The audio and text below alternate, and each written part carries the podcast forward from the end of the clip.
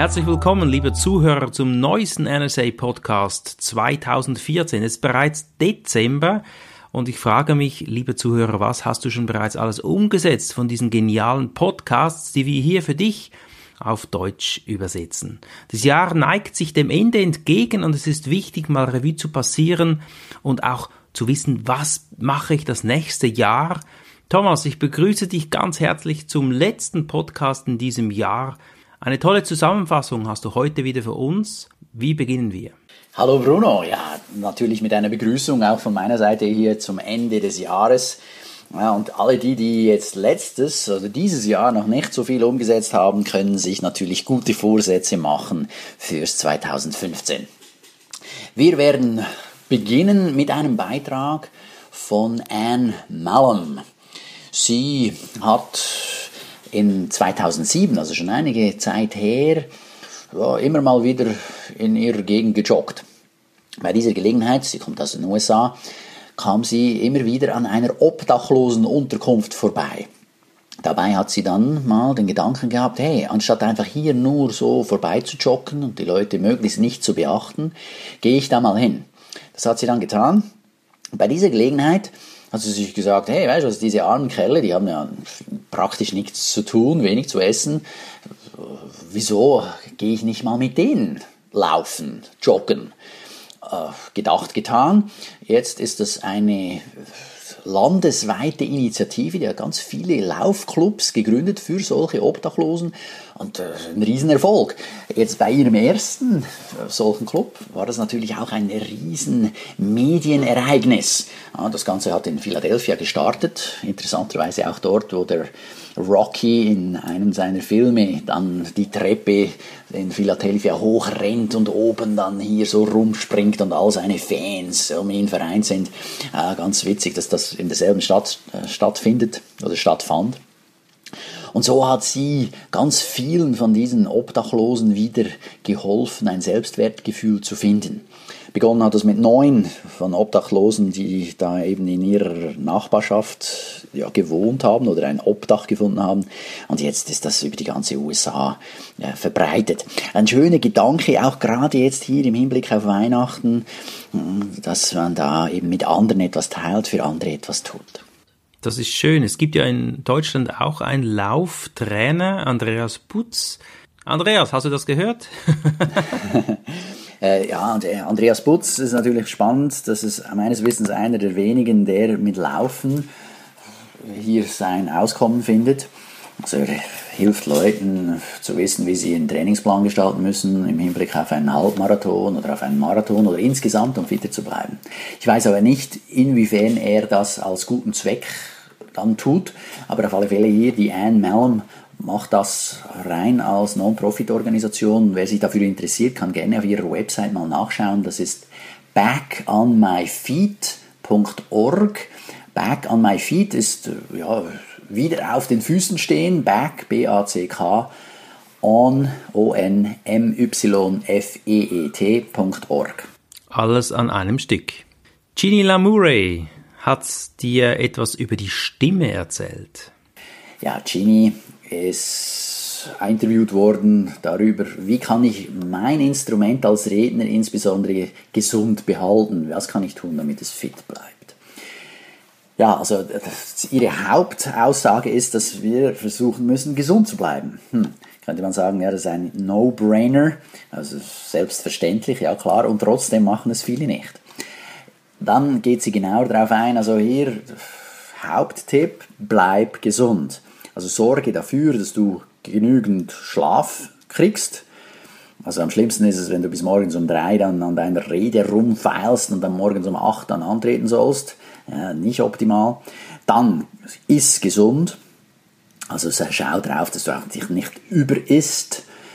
Dann empfiehlt sie keine Milchprodukte zu trinken, weil die produzieren eher Schleim auf den Stimmbändern. Trink wenig bis keinen Alkohol. Alkohol führt zu Dehydration. Trink keinen Kaffee, weil das hat auch, entzieht dir Wasser aus dem Körper. Sorge dafür, dass du genügend Sport treibst, dass du Bewegung hast, eben auch wieder fit bleibst, dann dank dem. trink genug, dass dein Körper hydriert ist.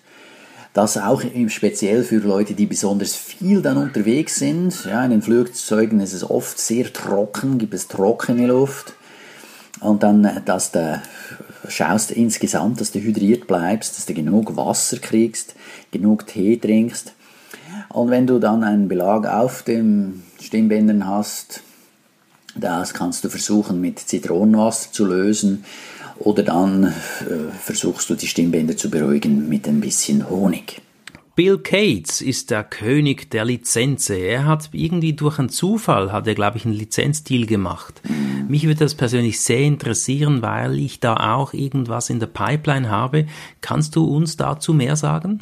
Ja, Bill Gates, CSP, CPAE, also mit großen Würden dekoriert, ist schon lange im Geschäft, sehr erfolgreich, unter anderem eben, weil er Lizenzen vergibt. Er sagt schön, er sagt schön, es gibt zwei Sorten von Lizenzen. Die einen Lizenzen gebe ich als Trainer einem Unternehmen, das dann meine Materialien benutzen darf. Und die andere Lizenzart ist, dass ich das Trainern gebe, die dann rausgehen, um mit meinem Material wiederum bei Firmen Trainings zu halten. Ein klassisches Beispiel ist so ein Trainer, ja, ich nenne das Laden, wie von Martin Limbeck. Er hat soviel ich weiß, zwölf Trainer, die da rausgehen mit seinen Materialien, mit seinem Logo und dann dort bei Firmen Trainings durchführen. Auf der anderen Seite kann man aber auch eben lizenzieren, Lizenzen abgeben an Firmen, die dann ihre Trainer wiederum einsetzen, um sein eigenes Material den, den eigenen Firmen, eigenen Leuten dann zum Besten zu geben.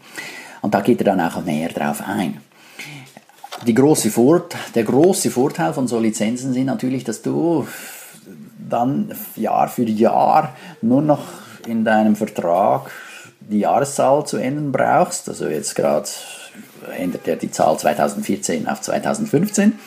Und gegebenenfalls kommt dann vielleicht noch ein neues Produkt dazu, das er auch in Lizenz dann weitergibt.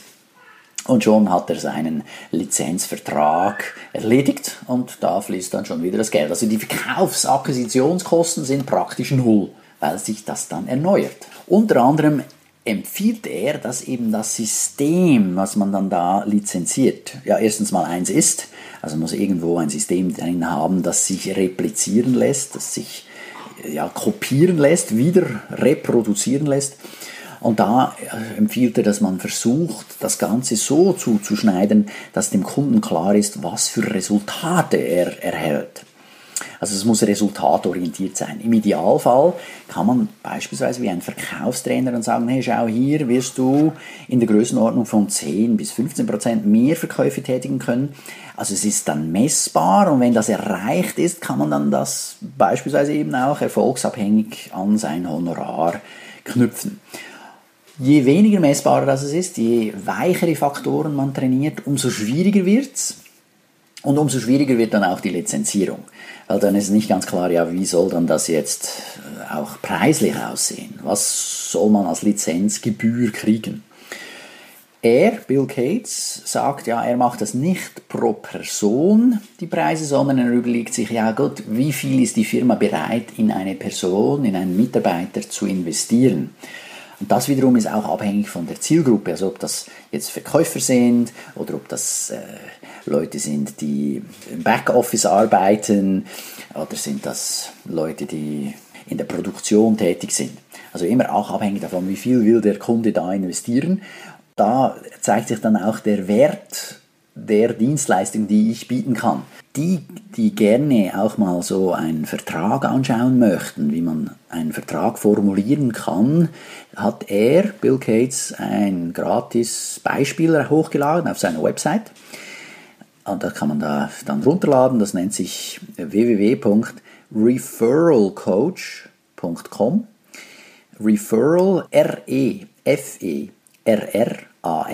Coach, alles in einem Wort.com, Schrägstrich Agreement, A-G-R-E-E-M-E-N-T, also Vereinbarung, ja, Agreement auf Englisch.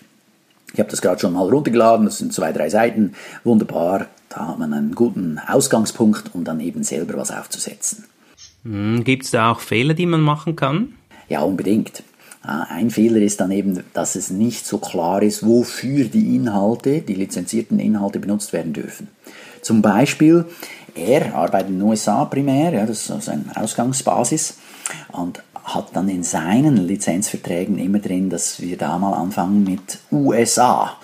Also dass man da versucht, möglichst genau zu sein, äh, damit allen klar ist, wofür darf es benutzt werden und wofür nicht. Super. Also ich finde das klasse. Stell, stell dir mal vor, Thomas, diese Informationen hier sind unbezahlbar. Was wir hier erhalten, das ist genial. Ja, das ist super und äh, das ist in den USA, in der NSA so und das ist in der GSA bei uns, in der German Speakers Association natürlich genau gleich. Tim Durkin hat Rachel Rice interviewt. Was wollte er denn von ihr wissen? Ja, Tim Durkin ist so derjenige, der die Fahne hochhält für die Chapter. Ja, also wir haben ja auch unser Chapter Schweiz, dann gibt es das Chapter Österreich und in den USA gibt es sowieso ganz viele Chapters. Und da kommt wieder eine wunderschöne Alliteration, die sie dafür benutzen, was das bringt, um in so einem Chapter zu sein. Äh, Rachel Rice hat er interviewt äh, und unter anderem eben geht es um diesen Content, um die Community und um die Connection. Also inhaltlich kann man sich weiterbringen. Uh, man spürt diesen Sense of Community, dieses äh, familiäre dazuzugehören und dann Connection, da geht es um das Netzwerken, dass man da dann eben auch mit Leuten in Kontakt kommt, die man sonst so nicht kennenlernen würde. Der Fokus von der Rachel ist die Community. Und ihr hat das dann eben besonders viel gebracht, als sie sich insbesondere für den Vorstand des Chapters, ihres Chapters gemeldet hat. Da hat sie dann nochmal, wie sie sagt, eine Lernkurve oder ihre Lernkurve um fünf Jahre kürzen können, weil sie sich da eben einfach auch mit guten und erfolgreichen Leuten verbinden konnte und von diesen sehr viele Erfahrungen auch abgreifen konnte. Die haben vieles schon gemacht und da muss man nicht jeden Fettnapf selber auch nochmal betreten. Klar, um gewisse Fettnäpfe kommt man nicht rum. Einiges muss man selber auch erstmal erlebt haben und eben auch falsch gemacht haben, bevor man es dann gelernt hat. Und trotzdem äh, lernt man einfach schneller, wenn einem jemand sagt, hey, übrigens hier, schau mal, da ist es gefährlich oder da ist eine Klippe.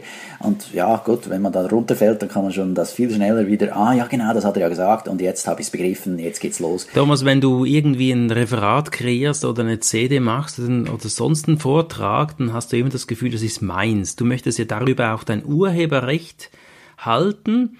Copyright steht auf jeder CD. Russ Riedel hat darüber etwas gesagt. Ja, äh, das ist auch immer wieder ein Thema. Und bei uns ist, äh, sind die Gesetze natürlich nochmal ein bisschen anders, was Copyright und Trademarks angeht, also Urheberrecht und Markenzeichen. Er zeigt da insbesondere eben fürs amerikanische Recht auf, wie sich die beiden Schutzrechte unterscheiden und macht unter anderem darauf aufmerksam, dass eben in den USA Urheberrechte viel billiger zu haben sind als Markenzeichen. Wenn man ein Markenzeichen schützen will, muss man da schon mal Tausende von Dollar in die Hand nehmen. Berühmte Markenzeichen sind so Coca-Cola oder so der Disney-Schriftzug etc. Und ein Urheberrecht ist da dann schon wieder viel günstiger.